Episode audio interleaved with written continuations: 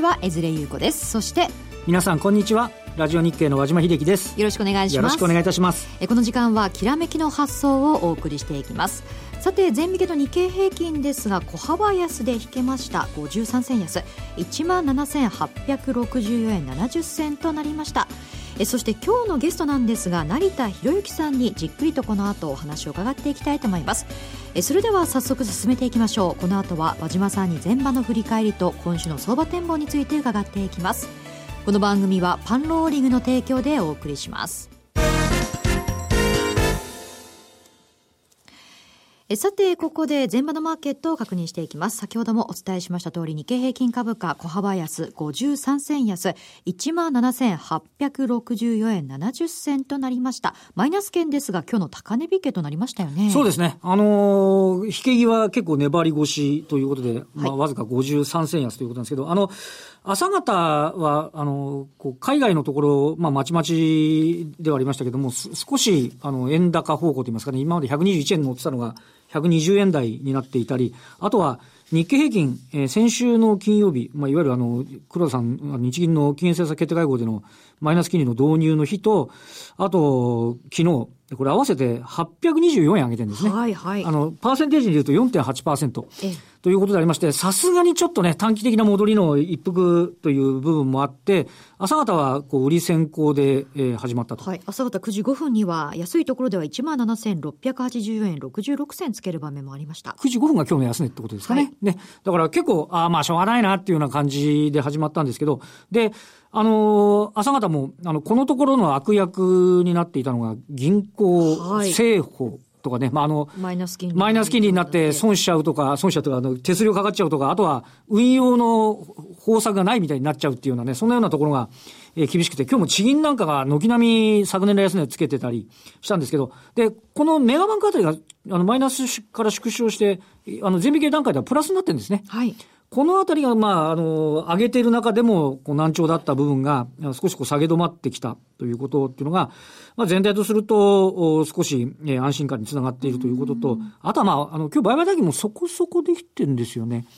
あの、なので、えっと、やっぱりこう、押したら、少し押し目買いを押し入れようかなっていうような、そんな意欲っていうのも、少し感じられたというのが、今日の午前の動きではなかったかと思いますね。はい。メガバンクが買い戻されているんですが、はい、一方で、そうですね。鉄が、あの、えっ、ー、と、今日下げ目立ってるのが、はい、あの、昨日一日だけ盛り上がったあの、鉄鋼関連ですけど。はい、ニュースもありましたもんね。そうですね。昨日あの、一部のね、あの、まあ、朝日新聞の報道で、まあ、あの、新日鉄住金が、えー、日清製鋼を買収するっていうような話が出て、で、あの、正式に、まあ、午後発表になって、なんか業界1000円かって買われたんですけど、今日もう JFE ホールディングスあたりはもう、昨年来の安値に肉薄ぐらいな感じで、ちょっと一日で終わってしまって、あの、まあ、海外のところがね、やっぱり資源の値段下がってたり、ということで、あの、二日間、ちょっと、あの、日銀で熱狂したけど、はい、ちょっとこう冷静に見渡してみたら、外部環境まだまだ、あの、そんなに楽観もできないかな、みたいな部分っていうのも、この、こうした資源絡みの値動きのところには出てたような感じもしますね。はい。まあ、日銀を受けまして、まあ、二日、二営業日経ったわけですが、はい、まあ、今週はこのまま落ち着く動きと見てもいいんでしょうか？そうですね。あの、どうですか？外部環境がもう一度振らされるとちょっと微妙ですけども、はい、一定だとすると、あの、なんといっても、先週との違いっていうのは、あの、マイナス金利を導入しましたっていう、なんか長期的にもうちょっと意識しなきゃいけない部分もあるんですけど、短期的に言うと、為替が115円台まで行ってたのが、とりあえず120円まで戻ってきてくれたんで、はいえー、これ115円。そうです。はい。で、115円に接近してる場面だと、17年3月期、来期の業績がちょっときついよねっていう話だったのが、ね。うん、まあ少なくともその企業め、業績面からは、あの、少なくともちょっと抑え込まれたというかね、120円ならまあまあ、見てられるんじゃないのっていうふうになったっていう点では、落ち着いている要因ではあろうかなというふうに思いますけどね。はい。まあ、そして12月末で締めた業績のところなど、決算も出てきますよね。決算出てきますね。で、もう、あの、今週の、昨日なんかもそうですけど、決算プレーって言いますかね。はい。いいとなったら、とりあえず1日はワンワン買ってみたり、悪いとなったらもうとことん売るみたいな。素直に反応される感じですか？ですね。で、あの、この動きっていうのはまだ今日の午後とか、今日の午後、三菱商事とか結構出てきますんでね。はいはい。三菱商事資源とかどうでしょうね。そうですね。事前観測だと特損出るんじゃないかみたいな話もあったりするので、はい、で、今週末にかけては結構同様にね、出てきますんで、今日経平均の一株利益が、えー、去年の夏ぐらいが1250円ぐらいあったんですけど、もう1160円とか1170円ぐらいまで下がってきちゃってるんで、その点では16年3月期の業績がちょっと依然として資源安とかの影響を受けてて、えー、ちょっと厳しいと。まあ、それが全部のね、足した段階でどうなってくるかっていうのも、えー、業績面ではちょっと注目しておく必要はあるかなというふうに思いますね。はい。まあ、なんか商社はね、資源もあって、こう、かなりこう、順位がね、伊藤忠とかとこう、そうですね。変わってきてるじゃないですか。で、ね、あの、一時期、あの、こう、資源が下げてても強かった三菱商事なんか、やっぱりダメだとかね、なんかいろんな、こう順位、順位立てとか、その時によってサプライズになったりするケースもあるんでね。はい。いろいろ、こう、注目しておく必要がある。あとは、価格のところなんか、原安で結構メリットで増額修正してる企業なんかも出てきてますから、まあ、その点、いろんなね、ところをこう見ておく必要あるんじゃないでしょうかね。はい、まあ、1月のこの波乱の相場の中では、決算がこう、きちんと評価されるのかどうかって、こう、懐疑的だったんですが。すね、あの、例えばハイテクでよくても、116円じゃ来期どうせダメじゃんみたいな話だったのが、あの、通過してみる例えば、いい方で言うと TDK なんかが10、12もきっちり稼いできてて、お、なんかちゃんとしてるねみたいなところを、ちゃんとしたところを評価するっていう動きも、あの、出てはきていると。で、あの、今、申し上げた通り、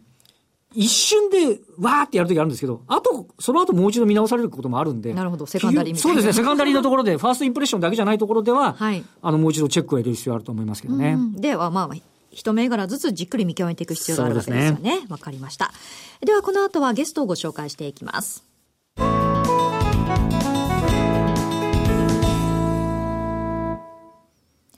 それでは今日のゲストをご紹介しましょう。成田博之さんです。よろしくお願いします。よろしくお願いします。よろしくお願いいたします。さて、成田さんが語るフォーキャストと、えー、日米市場のバイアスとトレードということで、アノマリーですね、はい、今日はこのあたりについてお話を伺っていきたいと思います。さて、成田さんと言いますと、あの、ラリー・ウィリーアームズさんのね、通訳をされているということで、前もね、来ていただいたことがあるんですが、はい、今回はこの2016年のラリー・ウィリアムズさんのフォーキャストなんですが、もう1月相場が終わりましたが、ぴったりと予想が的中したようですね。すはい。まあ、あの、発売は1月にスタートしてまして、で、原本が12月の後半、まあ、末近くで出てて、で、今年1月っていうのは結構荒れて下がっていく傾向が非常に強いっていう、まあ、米株中心のお話ですけれども、はい、まあ、その通りな動きになってまして、えフォーキャストですともう終わっちゃったんですけど、1月27日が、はい。えー、一つの転換点、で別のサイクルで2月2日、まあ、まさに今日ですよね。はい、なるほどが、まあ、転換点のポイントになっていると。いうことで、まあ、ここまで見ると結構当たってるんですけど、まあ、唯一2015年、昨年1年を見ると相当強気だったのが、実際年足で見ると陰線美形してたりとかですね、まあ、非常に年初と年末を近いえ値だったですけど、実質的には年末の方が低かったですから、まあちょっと残念だったなと思います。うん、あの世間的に言ったら1月は予想以上に荒れたという印象があるんですが、はい、そういったことは予想されてたんですか？はい。1月の特にその、えー、大統領選挙の年の1月、はいはい、まさに今年ですよね。はい、やっぱり荒れる傾向がありまして、でちょっと荒れるっていうのはまあ彼らにしてみると下がっていくっていう意味が非常に強いですけども、うん、まあそういう意味では、えー、予想されてた形の動きですよね。うんうんあの、日銀が起きましたが、まさかこういうことは考えてはなかったわけですね。そうですね。タイミン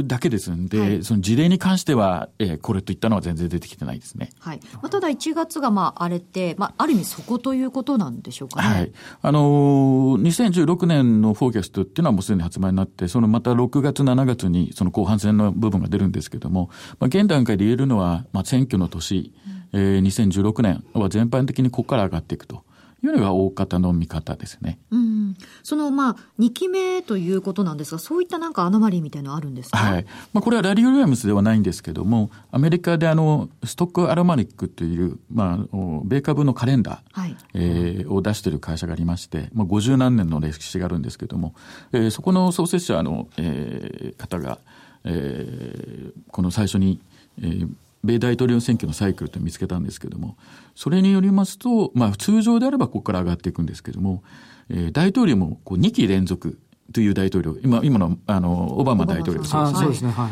実は、2期目の、えー、ですから通算7年目で、えー、最後の8年目。実は非常に株が弱いっていう例がありまして、えー、唯一そのストッカーのマーを出している会社だけが、えー、2015年も弱い、弱いという話を実はしてまして、はいはいまあ、非常にその辺が、あの、まあ、予測ばっかりやってる会社ですんで、はい、うん、他にはなかった予測だなと、はい、思いますね。大統領選の前年ってのはもう今まで歴史上100%プラスだったのにね、去年それを破れちゃいましたもんね。そうですね。はい、それを、その、えー、継いでるその、ジェフ・ハーシュという息子さんですけども、が、えー、パンローニングの、えー、主催で1月ですかね、去年の。ウェブナをしまして、その時にちょっと触れてたことなんですよね。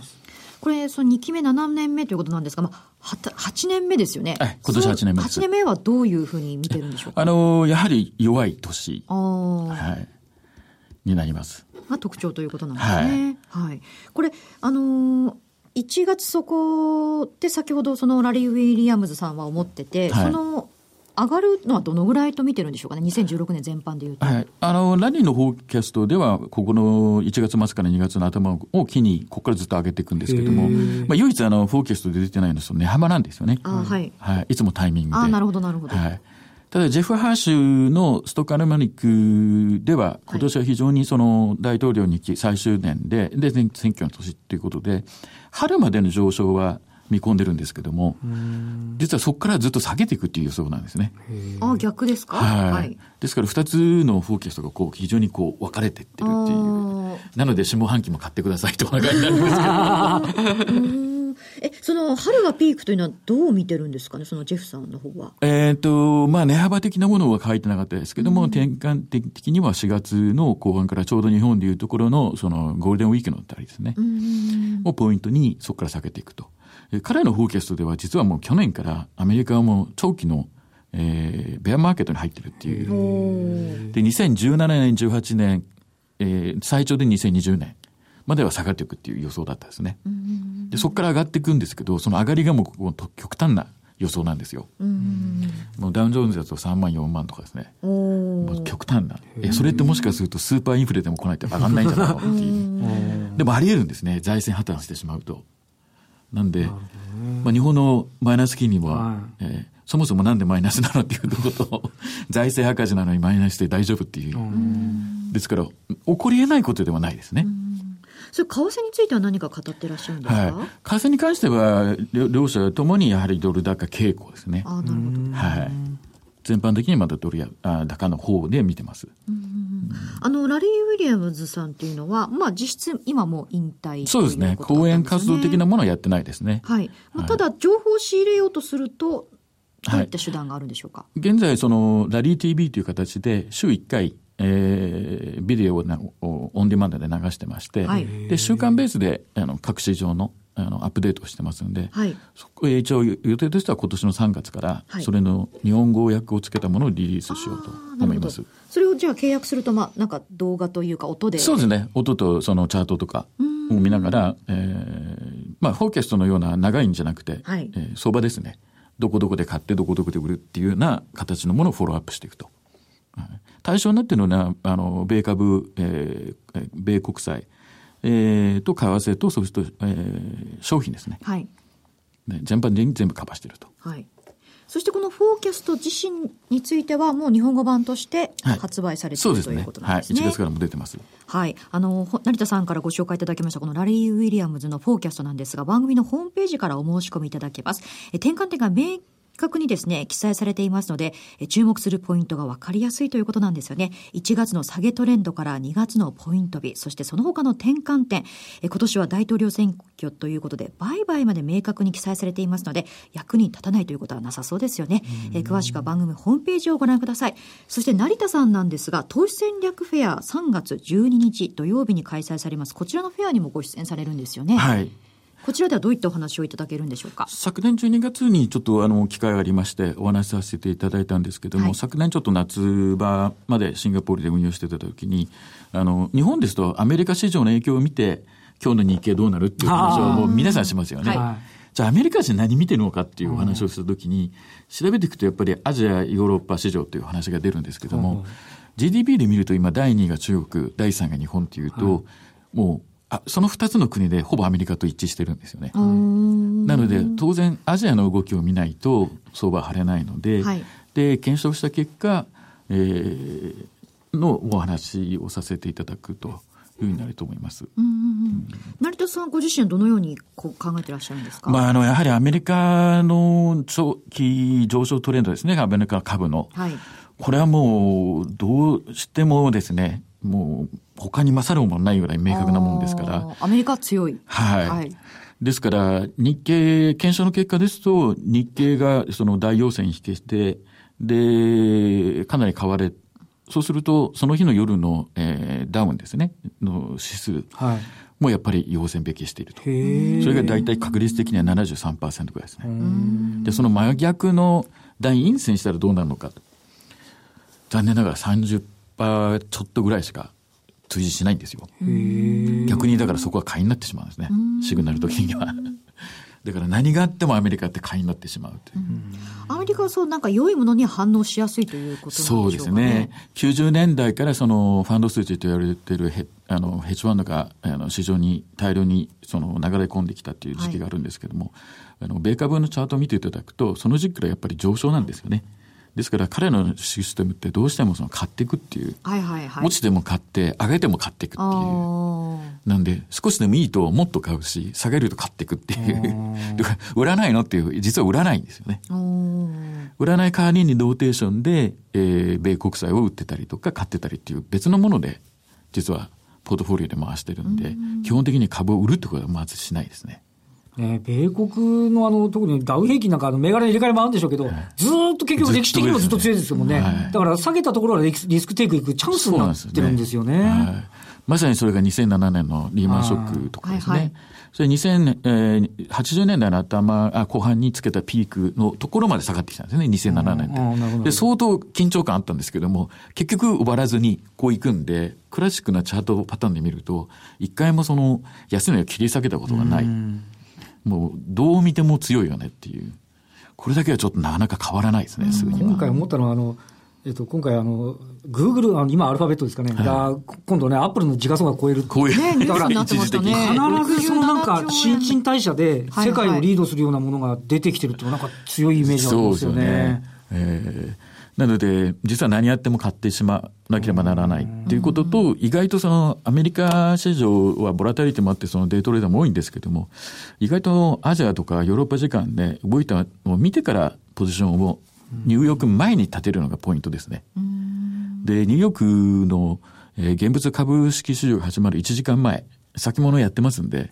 そこがその日の大体ピークだったりとかボトムになっていう中心ポイントになっててですね、実はアメリカの取引時間内にその日の高値安値、非同士のチャートを見るとあまりつけないんですよ。ってことはもう取引買いの時でより動いてしまう。だったらじゃあもうアジアだけでいいんじゃないのっていう世界ですよね。アメリカっていうのはこうどっちかというとやっぱ買い材料を探してるっていうもうまさにそうですよね。はい。まあ、と投資家多いですもんね。多いですね個人投資家はやっぱり資金運用になるとね、やっぱり株式投資で、やっぱりどうして、ね、何するんだったらやっぱりインデックスにするっていう話になる。そうですね。バンガードに誰も勝てないみたいなね、あのはいインデックスがやっぱり最強みたいな話もありますもんね。やっぱりあと配当での運用とリートですよね。これはもう昔からなんで、もう配当での運用っていうのはもう、あの、日本ほどその年金が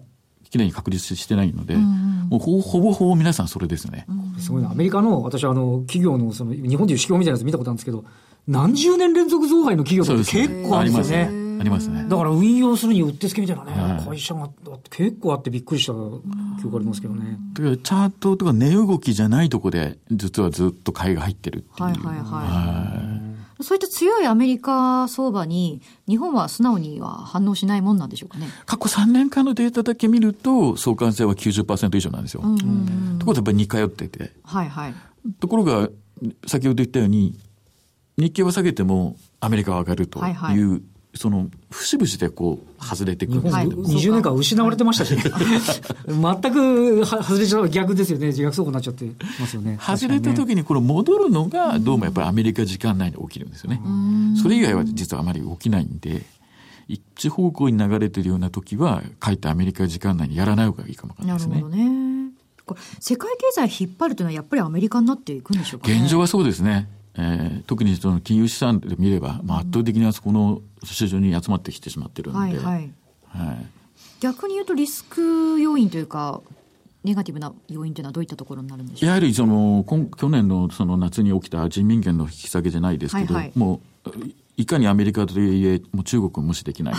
はい、しかもデータがきれいに開示されない、そうですよね、えーそこがこう非常にあのネックで、うん。多分不透明ですもんね。そうですね、ね。今回のその FRB の利上げって、多分初めてなんじゃないですかね、他国のことを気にして利上げしたっていうのは。ああなるほどなるほど。自国だけではなくね、はい、僕二十何年相場関係とかそう金融にいますけど、僕のこの二十何年間の中で金利が上がってるアメリカのフェーズって3回しかないですね。でそれだけ実はコストが下がってきててでやってる中でで中国だけが値が全部上がっていってるっていう全く逆なんですよね。で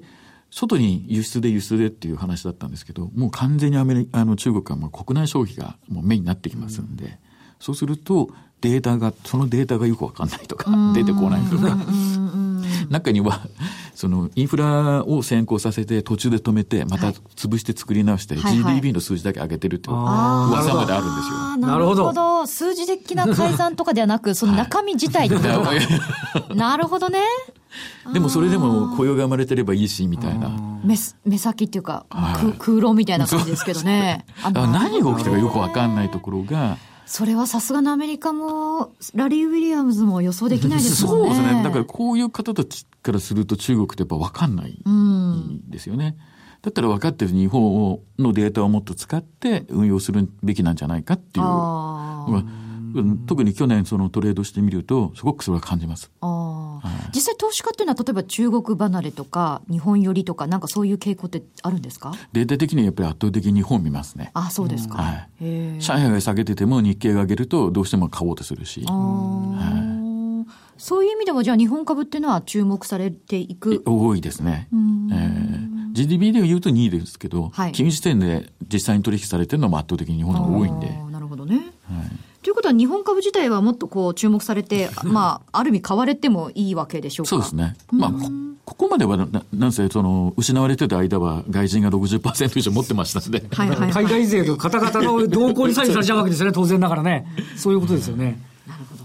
まあ、成田さんは3月12日土曜日に開催されます投資戦略フェアにもご出演いただけるということで、この会場ではこういった話をもっとじっくりと伺えるというわけなんですよね。え日本株の売買の6割以上を占める外国人投資家が何に注目してどのような売買をするかなど、え海外での運用業務がね、長かった成田さんならではの外国人投資家の目線で、え投資技術をじっくり語っていただきます。え詳しくは番組ホームページをご覧ください。えここまでのゲストは成田博之さんでした。どうもありがとうございました。ありがとうございます。ありがとうございました。えさて番組もそろそろお別れの時間となってきました。さてえー、全引けは小幅安ということでそうですね。引き味は悪くないんですよね。高値引けですからね。はい。まあ、あとは今週は一応週末が雇用統計。はい。になるんで、あの、為替とかね、はい。どう動くのかということを含めて、やっぱりそのあたり、外部環境に今また再度し視点が移るんであるとすれば、まあ、そのあたり、まあ、中国も今のお話ありましたけど、そうですけどね、そのあたりがのことをチェックしながら進んでいくということになりましょうかね。まあ決算もちろんです。日銀の政策としては、まあ、自国有自国通貨安円安というこそうですねとなんですが、まあ、株式市場から言うと、為替がやっぱり120円台にいるということの安心感というのは一つ出たなというふうに思います、ね。日銀の効果がどのぐらい続くかっていうのも気にそうですね。日本的に言うとか株式市場から言うと為替だけ持っててくれればまずおありかなと思います。他いろいろあるんでしょうけどね。そうですね、わはい。かりました、えーここまでは和島さんにお話を伺いました。どうもありがとうございました。ありがとうございました。来週も素敵なゲストをお招きしてじっくりとお話を伺っていきます。